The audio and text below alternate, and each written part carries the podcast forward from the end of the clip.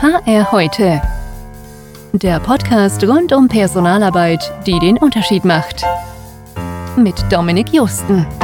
Hallo und herzlich willkommen zurück hier im HR heute Podcast. In dieser Folge geht es um Personaler und Personalarbeit. Das klingt jetzt vielleicht erstmal komisch, weil darum geht es doch irgendwie immer hier im Podcast. Aber heute geht es so ein bisschen auf einer Metaebene um das Thema. Man könnte auch sagen, meine State of HR-Diskussion. Motto dieses Podcasts ist ja, HR kann mehr. Und das wirft ja irgendwo auch immer die Frage auf, ja, mehr als was denn eigentlich? Und genau damit wiederum hat sich mein heutiger Gast beschäftigt. Sie hat mit einem Kollegen ein Buch geschrieben, in dem sie echte Geschichten aus dem Personalalltag gesammelt hat. Unter anderem darüber möchte ich mit ihr reden, vor allem aber auch, was sie dann aus der Recherche mitgenommen hat. Wie sieht sie den Status quo in hiesigen Personalabteilungen und wo ist vielleicht dringender Nachholbedarf? Sie selbst ist Personalerin mit Leidenschaft, könnte man so sagen, auch wenn sie selber heute eigentlich gar keine mehr ist, denn die operative Tätigkeit als HRlerin hat sie hinter sich gelassen und arbeitet jetzt beim Berliner Start-up im HR-Software-Thema. Doch der Angestelltenalltag war ihr ohnehin nie genug und so betätigt sie sich auch als Bloggerin, Podcasterin, Rednerin und eben auch als Buchautorin. Wie sie das alles schafft, fragen sich so viele, dass sie die Frage nicht mehr hören kann, weil sie die Antwort gar nicht kennt. Sie macht halt einfach und genau das zeichnet sie wahrscheinlich aus. Ich begrüße ganz herzlich Eva Stock. Hallo Eva, ich freue mich sehr, dass du da bist. Hallo, vielen Dank für dieses nette Intro. Ja, danke. Ich habe es ja gerade schon angedeutet, du bist ein relativ umtriebiger äh, Mensch, machst relativ viele Dinge. Wenn du dich selber irgendwie mal vorstellen sollst, was sagst du dann, was du machst? Äh, das ist schwierig. Ich sag einfach immer, ich arbeite so im Personalbereich. Also wenn ich mich jetzt jemandem vorstelle, der gar nichts damit am Hut hat, kann sich darunter jemand was ungefähr vorstellen. Und dann sage ich, und ich bin in einem Startup, das sich ähm, damit beschäftigt, dass äh, du dich besser bewerben kannst und dass dieser ganze ja Bewerbungsschmerz sozusagen eliminiert wird, den man normalerweise so hat. Mhm. Und dann macht es oft Klick bei den Leuten, weil Bewerbung, Bewerben, damit hat auf jeden Fall schon mal jeder zu tun. Mhm. Und ja, dann kann man mich auch einordnen. Okay. Du gehst dann schon über deinen offiziellen Angestelltenjob und nicht über die, äh, ja, fast so ein bisschen Privatvergnügen-Themen, die du sonst so machst mit deinem Blog und äh, auch Buch und Podcast mhm. und sowas. Weil da, da bist ja. du weiter, breiter aufgestellt als Recruiting. Das stimmt, aber ich würde jetzt nicht sagen, ich bin auch Podcasterin und ich weiß nicht Bloggerin, weil ich mich darüber gar nicht definiere, sondern schon über die HR-Arbeit an sich. Das ist schon so das Kernthema von mir und wenn mich dann Leute genauer fragen oder so, dann erzähle ich das vielleicht mal. Oder oft ist es dann so, dass jemand anderes vielleicht mal dazukommt und dann irgendwie sagt, ja, die Eva hat auch ein Buch geschrieben und dann ist mir das eher manchmal peinlich, weil ich so, Gott, hm. jetzt äh, muss ich da irgendwie was erzählen. Ich, Willst du das noch signiert haben was gleich? Der andere macht. ja, also genau. Ja, ich habe eine unsignierte Ausgabe hier. Schade, dass man gerade alles nur virtuell machen kann. Sonst hätte ich das direkt mal äh, machen lassen. Aber was man sicher sagen kann, ähm, ist, äh, dass das Thema HR in deinem Leben eine große Rolle einnimmt. Ähm, und Deswegen würde mich mal interessieren, wie, wie nimmst du das wahr? Ich meine, du beschäftigst dich seit vielen Jahren sehr intensiv damit.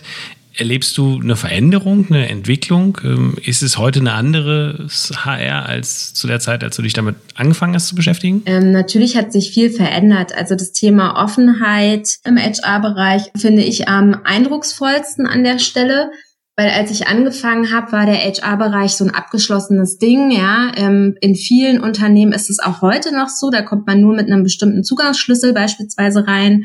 Ähm, aber es ist schon so ein bisschen diese Geheimniskrämerstube, wo geheime Entscheidungen getroffen werden. Das früher. Ne?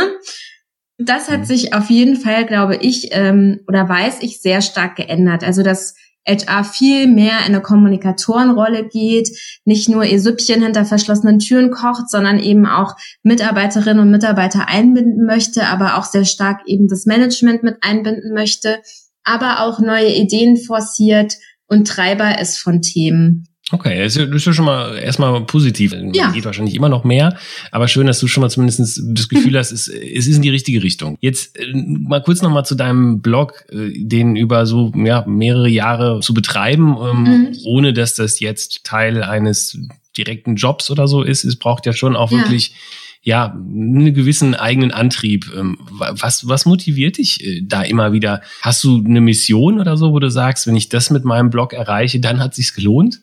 Ja, schon. Also ich denke, wenn ich damit erreiche, dass jemand über ein Thema anders oder neu nachdenkt oder einfach einen Impuls daraus mitnimmt, das ist meine Mission. Also ich möchte schon, deshalb mache ich das auch auf meinem Blog. Wissensvermittlung, die äh, für den Leser oder die Leserin anstrengender mhm. ist. Ich sag mal so, ich schreibe ja auch für den ähm, Firmenblog von uns, von JobUFO und da gehe ich sehr auf die Wissensvermittlung. Mhm. Ja, also das ist dann mein Fokus, dass ich da sehr genau gucke, okay, was kann ich da handlungsmäßig jetzt konkret draus erarbeiten? Dann gibt's da Paper und so.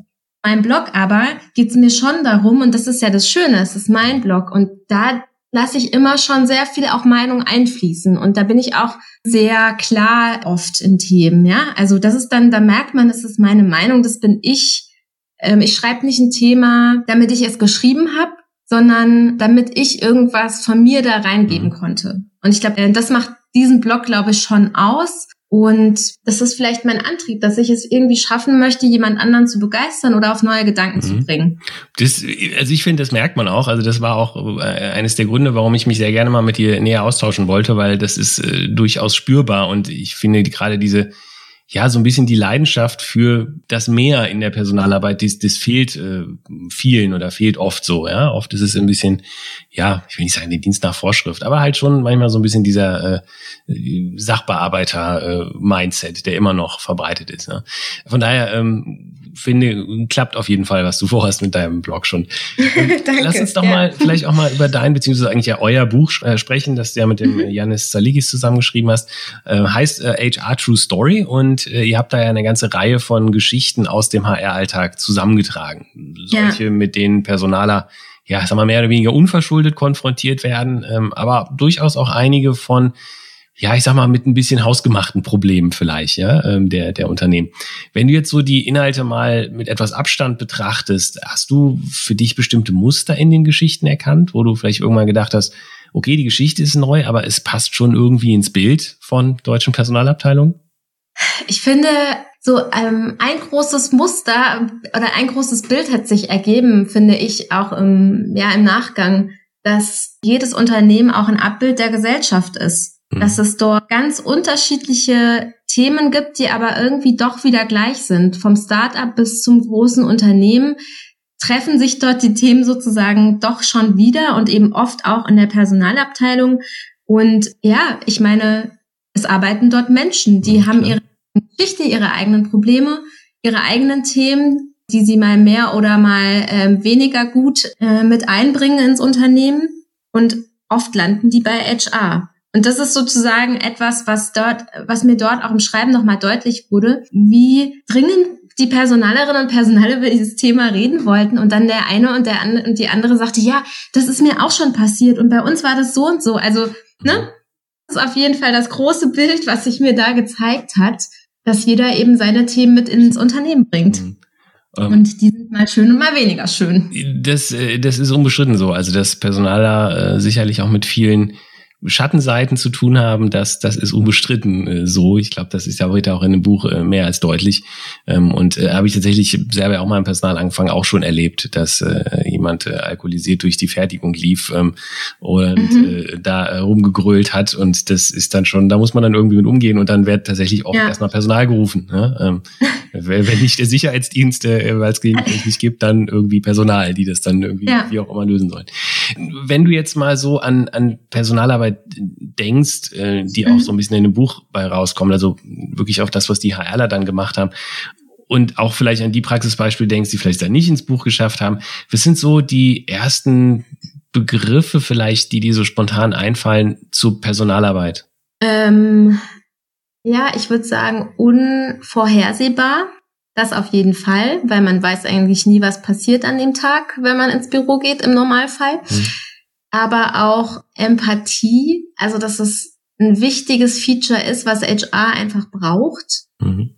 In allen Themen auch in diesem Buch, auch die es nicht reingeschafft haben, es wäre Empathie einfach auch so ein, ein Schlüsselthema, aber ähm, zeitgleich auch Resilienz, also ja, diese Gabe auch in Situationen, die schwierig sind, einen kühlen Kopf sozusagen zu bewahren und sich davon nicht aus der Bahn werfen zu lassen. Mhm und auf jeden Fall eben Anpassbarkeit. Dadurch, dass man eben sehr schnell in sehr viele Situationen reingeworfen werden kann, muss man eben auch schnell entscheiden, also Anpassbarkeit, Schrägstrich, Entscheidungsfreudigkeit würde ich es nennen. Wenn man die hat im HR, dann kann einen eigentlich fast nichts umhauen, hm. würde ich jetzt behaupten. Wahrscheinlich nicht, ja. Was, was mich immer ein bisschen interessiert hat, was mich so ein bisschen äh, überrascht hat, also fast alle Beispiele eigentlich, soweit ich das jetzt äh, wahrgenommen habe, mhm. da ist HR so ein bisschen in der reagierenden Rolle. Es passiert irgendwas, ja, ja ob es jemand, der was geklaut hat oder irgendwo ein Chef nicht zu erreichen ist für eine Abfindungsfreigabe oder was auch immer. Ja. Aber er reagiert immer an der Stelle. Jetzt hast du ja mhm. eben gesagt, du nimmst HR schon so ein bisschen wahr, zunehmend auch gestaltend. Ähm, Gibt es mhm. quasi, gibt es zwei Arten von, von Personalarbeit, äh, die irgendwie beide sein müssen? Ähm, oder war es auch Absicht, zum Beispiel die, die gestaltenden Herausforderungen nicht im Buch vorkommen zu lassen oder wenig? Also beispielsweise so Fragen wie, mhm. wie, wie verändere ich eine Unternehmenskultur äh, oder sowas? Also wir haben ja auch Expertinnen und Experten zu Wort kommen lassen. Und da geht's schon auch drum, dass sie nochmal das einordnen und sagen, was kann ich denn sozusagen kulturell tun, um diese Themen von vornherein vielleicht zu vermeiden oder dann eben in so einer hektischen, reagierenden Position zu sein, sondern das schon präventiv und in sozusagen einzubetten in eine Unternehmenskultur, die auch allen bewusst und bekannt ist im Unternehmen. So. Mhm. Also das haben wir schon gemacht. Aber klar äh, wir wollten sozusagen dieses Buch so genauso mhm. schreiben, wie diese Stimmung war in diesem HR mhm. Barcamp. Weil das war auf jeden Fall so ein Schlüsselmoment. Ich war auch in der Session. Man hat gemerkt, das Buch muss so geschrieben werden, wie es, wie es geschrieben wurde. Aber uns war wichtig, dass es jetzt nicht so ein Reißer Buch wird, wo man sagt, hast du diese Story gelesen? Also natürlich sagt man das, ja, vielleicht. Dass man daraus etwas mitnimmt, war uns schon sehr wichtig, dass es nicht nur um so eine mhm. Sensation geht, sondern am Ende auch darum, was kann ich daraus jetzt lernen und wie kann ich sozusagen für mich vermeiden, vielleicht auch diesen Fehler zu tun oder da schon besser vorbereitet zu sein. Und dann ist eben natürlich voll rein in diese Gestalterrolle. Ich hoffe sozusagen, dass wir auch in, eine Anregung geben konnten für den einen oder die andere, dass ähm, ja da irgendwie eine Gestaltung passiert im Vorfeld. Dass einem gar nicht so sehr passiert zu den, zu den Katastrophen, die beschrieben sind, dass einem die selber erspart bleiben quasi, ja. Ja, richtig. Ich glaube, es ist gar nicht immer, ich glaube, einem können die gar nicht immer alle erspart bleiben in einem HR-Leben, aber mhm. man kann ja gut reagieren, sag ich mal, oder vorausschauend schon sich Pläne überlegt haben, wie man mit so einer Situation umgeht. Mhm. Also, ich meine, wenn du sagst, das war so die Stimmung im Barcamp, dann äh, lässt es ja so ein bisschen vermuten, dass im Barcamp schon eher so ein ja, ich will jetzt nicht sagen, äh, Beschwerdestimmung war, aber es war wahrscheinlich schon so ein mhm. gemeinsames, wir teilen mal unsere Probleme. Ähm, ja. Aber und das, das, was, worauf ich hinaus wollte, mein Eindruck war, die meisten, die die Probleme, die die HRler geschildert haben, offenbar ja auch, sind, mhm. sind eben so ein bisschen reaktive Probleme. Also das sind Dinge, die sie, mit denen sie konfrontiert werden. Und äh, wenig war das auch im Barcamp schon so, dass wenig ähm, ja Themen da waren, wo man gesagt hat, ich habe gar keinen aus, von außen kommenden Anlass, was zu tun, aber ich möchte gerne von mir aus eine innovative Unternehmenskultur schaffen und ich weiß nicht, wie ich das schaffen soll. Ich komme da nicht, nicht weiter oder sowas. Waren das gar nicht so die Themen im Personal? Also hast du das Gefühl, die Personaler sind dann schon mhm. eher auf die in, in Masse vorhandenen Probleme des Alltags fokussiert? Also, man muss ja fair sein, weil in dieser Session es nur darum, ja, also es ging nur darum, erstmal zu es ging auch darum, dass Leute Vorschläge gemacht haben, wie sind wir damit umgegangen, was haben wir da für Ableitungen getroffen, was könnt ihr sozusagen damit mitnehmen. Mhm. Es aber und es gab an diesem Barcamp auch andere Sessions, wo es genau darum ging, Unternehmenskultur gestalten, ähm, in, wie kann ich das schaffen, wie kann so ein Ablauf sein. Also das ist ja jetzt nur ein kleiner ähm, Einblick sozusagen, so ein Brennglas in eine Session. Aber ich kann sagen, dass gerade auf dem Barcamp, klar, da kann man sagen, da gehen ja eh nur die hin, die Lust haben auf eine innovative Geschichte. So einem Barcamp, ja. Aber da merkt man schon, die Themen sind ganz vielfältig und ich würde nicht sagen, dass da kein Interesse daran bestand, da sich jetzt auch auszutauschen, was wurden da zum Beispiel auch für größere Themen davon abgeleitet und wie kann ich das jetzt für mich einsetzen? Mhm. Was kann ich tun? Also gerade so dieses Thema Code of Conduct, ein kleines Verhaltensbuch, so ein kleines Kulturbuch, wie wollen wir uns im Unternehmen gegenseitig wertschätzen. Ja, was ist für uns überhaupt äh, wertschätzendes Verhalten? Was ist Sachen, die wir nicht tolerieren möchten? Also da kam dann schon auch diese Gespräche mhm. auf. Also liegt es eher an der Session so ein bisschen. Also das war jetzt äh, zufällig, es ist zufällig, es war halt die Session, in denen es quasi um, sag ich mal, Beschweren ging quasi, nicht um Beschweren. Genau, ah, das okay. H, genau, HR Nähkästchen hieß mhm. das und da ging konkret um diese Themen, die man nicht so gerne anspricht. Und das Ziel aber von Janis, der diese mhm. Session sich aus hat, war von Anfang an Lösungsempfehlungen zu geben auch und ähm, irgendwie sich auszutauschen, wie bist du damit umgegangen, so dass auch aber andere zuhören können und sagen können, ja, das hatte ich noch nicht, aber wenn es mhm. kommt, dann, ich glaube, gerade jetzt ist ja HR in einer Riesenfunktion der Unternehmenskulturgestaltung durch Remote mhm. Work, auch das ähm, Thema Rassismus, was jetzt gerade wieder ganz im Fokus steht. Auch ein bisschen strange, dass es vor allem durch Amerika, durch die Ereignisse dort äh, jetzt im Fokus steht, weil eigentlich war es ja in Deutschland, gab es jetzt auch genug Anlässe, wo man noch mal hätte ran müssen. Aber gerade wenn man mal auf LinkedIn ist oder so, das zumindest in meinem in meiner Bubble wird man da geflutet, gerade von ähm, äh, auch Diversity-Themen.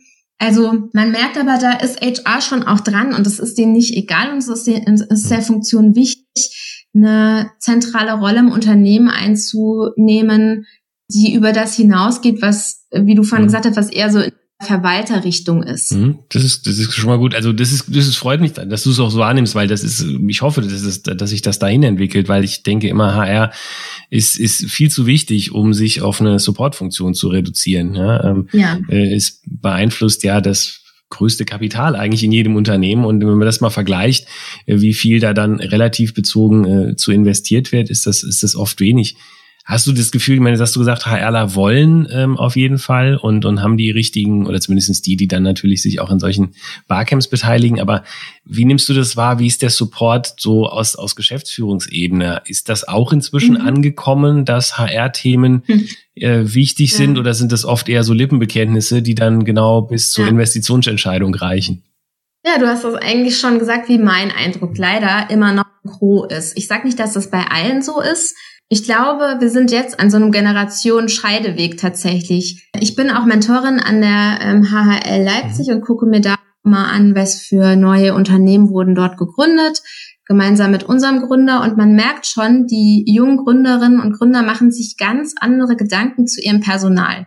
Also etwas, was absolutes No-Go war vor vier Jahren, nämlich, dass du deinen Investoren erzählst, ach so, und übrigens, wir planen für unsere Belegschaft nur eine vier Stunden, äh, eine vier Stunden Woche wäre auch ganz gut, aber eine Tagewoche. Das trauen die sich jetzt zu sagen. Und es zweifelt auch, sage ich mal, nicht so schnell jemand nochmal an. Man merkt schon, da ist eine ganz andere Herangehensweise an das Thema Arbeitswelt. Und das merke ich auch bei jungen HR-Kolleginnen und Kollegen, die hinterfragen mehr, die fragen sich ja, warum muss das so sein? Sie kommen mit einem anderen Blick rein.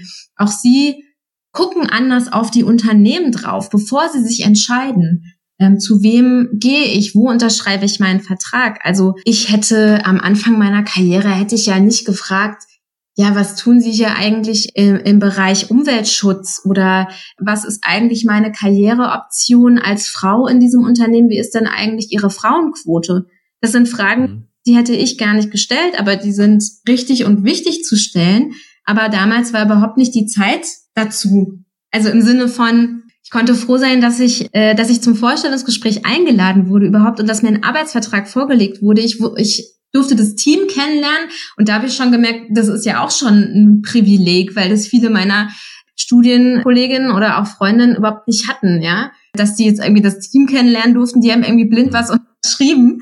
Also äh, das war, das ist ja nur zehn Jahre her und ich fühle mich manchmal aber echt schon wie eine Oma, weil ich denke, krass, es war nicht so, dass es mich nicht damals schon interessiert hätte als junger Mensch, einsteigt in den Job. Aber ich hätte das, äh, mich das niemals getraut, das so zu formulieren. Ich erlebe auch das, was du sagst. Gerade die, die jungen Leute, die Neuen, haben wirklich die Wollen und sie laufen, wenn dann eher gegen, gegen Wände bei, bei Geschäftsführern, ja. die halt ja, ich meine, vielleicht, ich glaube, man muss vielleicht auch als Geschäftsführer so ein bisschen ein Zahlenmensch sein, ja, ähm, um, um valide Entscheidungen treffen zu können. Und dann tut's, fällt es einem mal schwer, so weiche Dinge wie, wie HR-Kultur oder so, ja, Motivation kann man halt nicht messen, ja. Ähm, und, und eine Mehrleistung durch motivierte Mitarbeiter ist halt ebenfalls schwer zu messen, weil es passieren ja immer so viele andere Dinge auch, ja. Und äh, kann ich nachvollziehen. Ähm, was mir so ein paar Mal aufgefallen ist in, in dem Buch, ähm, ohne dass es jetzt so ganz explizit diskutiert wird, außer in dem einen expliziten Kapitel dazu, aber mhm. oft hat man so das Gefühl,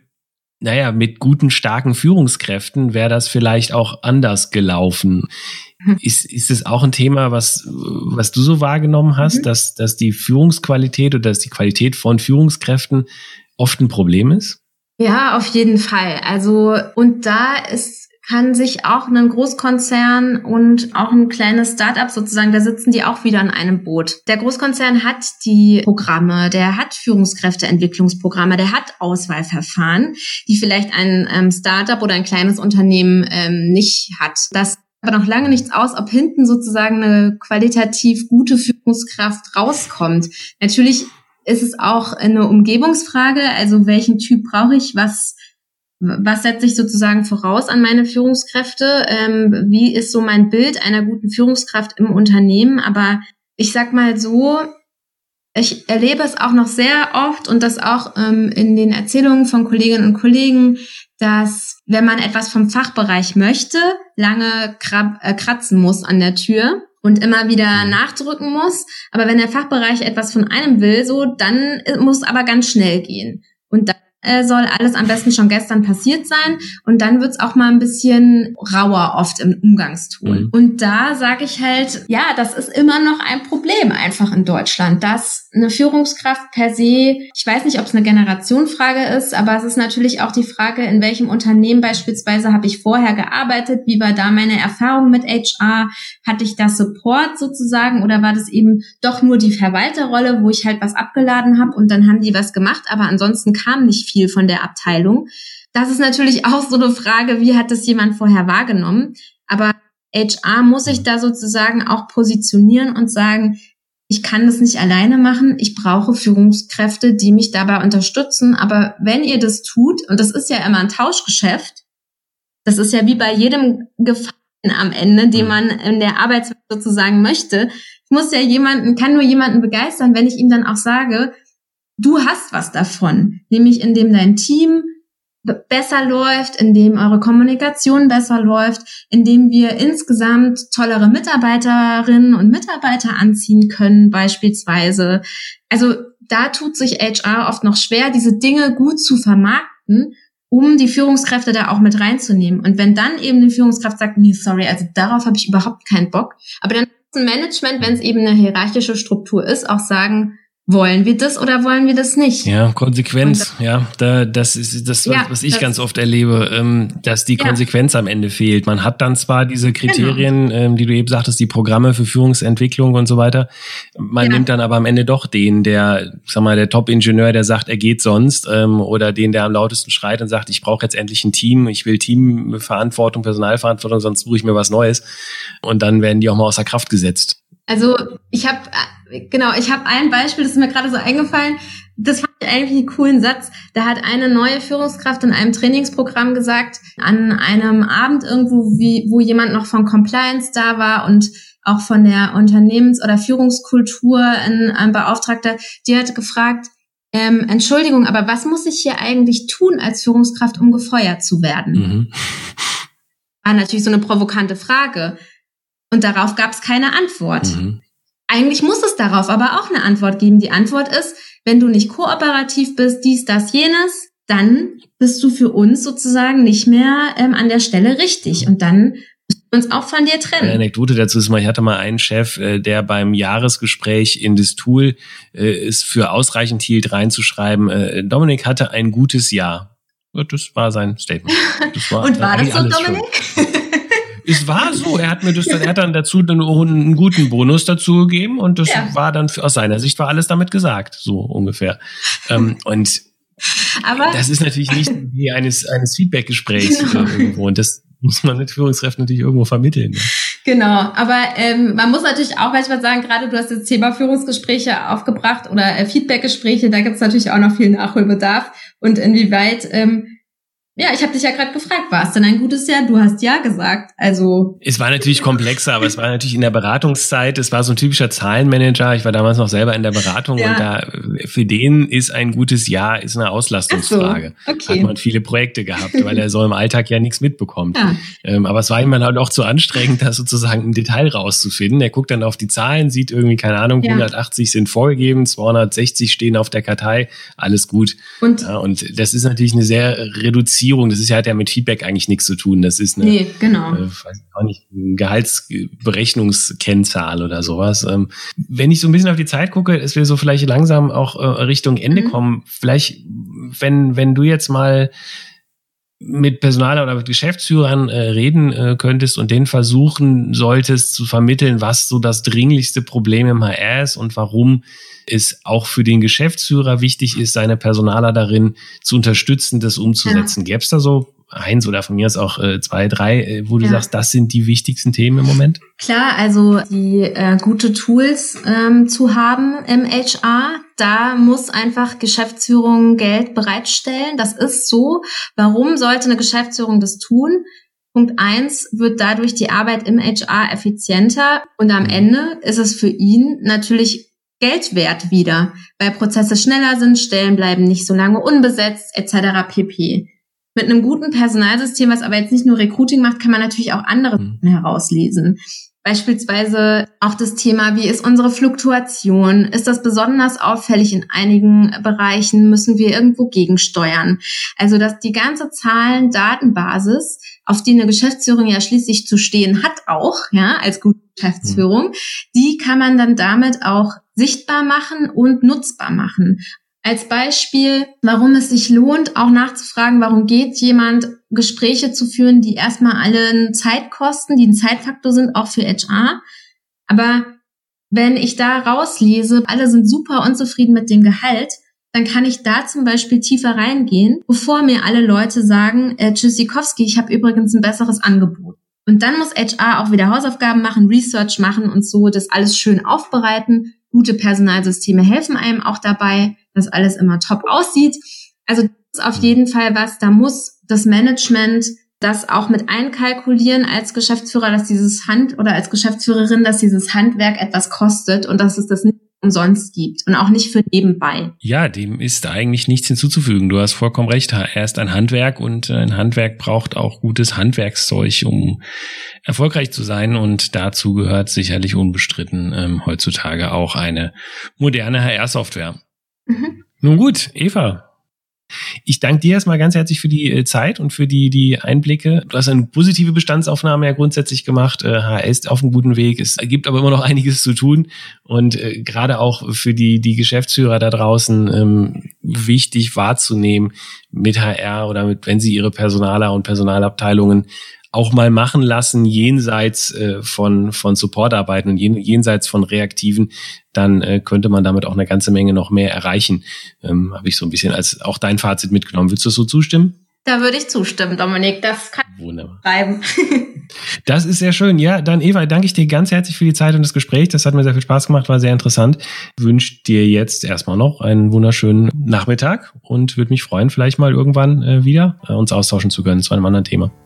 Ja, vielen Dank. Äh, Würde mich auch sehr freuen und das wünsche ich dir natürlich auch, dass du noch einen schönen Tag hast. Danke dir. Mach's gut. Bis dann. Tschüss. Das war HR heute. Der Podcast rund um Personalarbeit, die den Unterschied macht.